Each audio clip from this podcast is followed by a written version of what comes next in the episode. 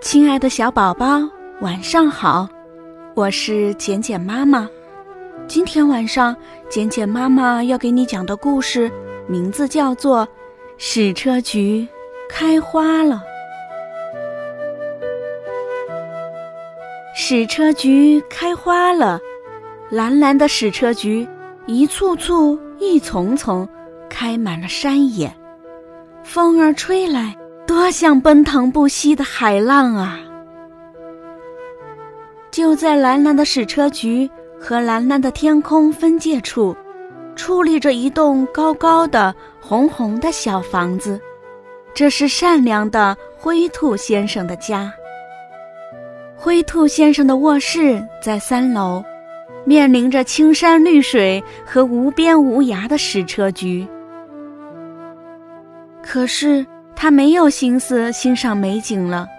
灰兔先生最近患了感冒，为了不把病菌传染给别人，在没有痊愈以前，他不想出门，不想会见任何客人。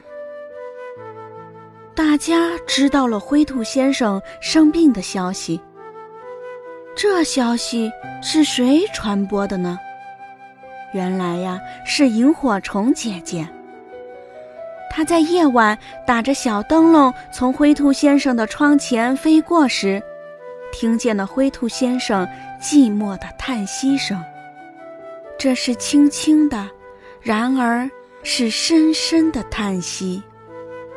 从叹息声中，他听出灰先生在思念伙伴们，伙伴们也在思念着他。大伙儿没法探望灰兔先生。他把门锁上了，于是伙伴们决定请长颈鹿和小猴子做代表，去问候病中的灰兔先生。长颈鹿站在矢车菊的花丛中，踮起脚，把脖子伸得长长的，比你们所见到的所有长颈鹿的脖子都长。小猴顺着长颈鹿的脖子往上爬呀。爬呀！长颈鹿痒得真想笑，可是不能笑。对于一个生病的伙伴来说，傻头傻脑的笑是很不礼貌的。长颈鹿难受的眼泪都快掉下来了，可是不能哭。对于一个生病的伙伴来说，流泪是不妥当的。长颈鹿都忍住了。当小猴子爬到长颈鹿头顶上时，它向灰兔做了个有趣的鬼脸。这是一个友好的鬼脸，这是个表示问候的鬼脸，这是一个一看就知道充满着关怀和良好祝愿的鬼脸。躺在床上的灰兔先生，从窗户的玻璃上看见了两个伙伴的脸。一个是那样的严肃，一个又是那样的滑稽。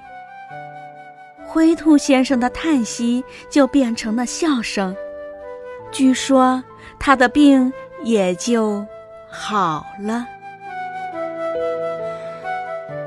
亲爱的小宝宝，这就是今天晚上简简妈妈给你讲的故事。希望今天晚上你依然能睡个好觉。做个美梦，宝贝，晚安。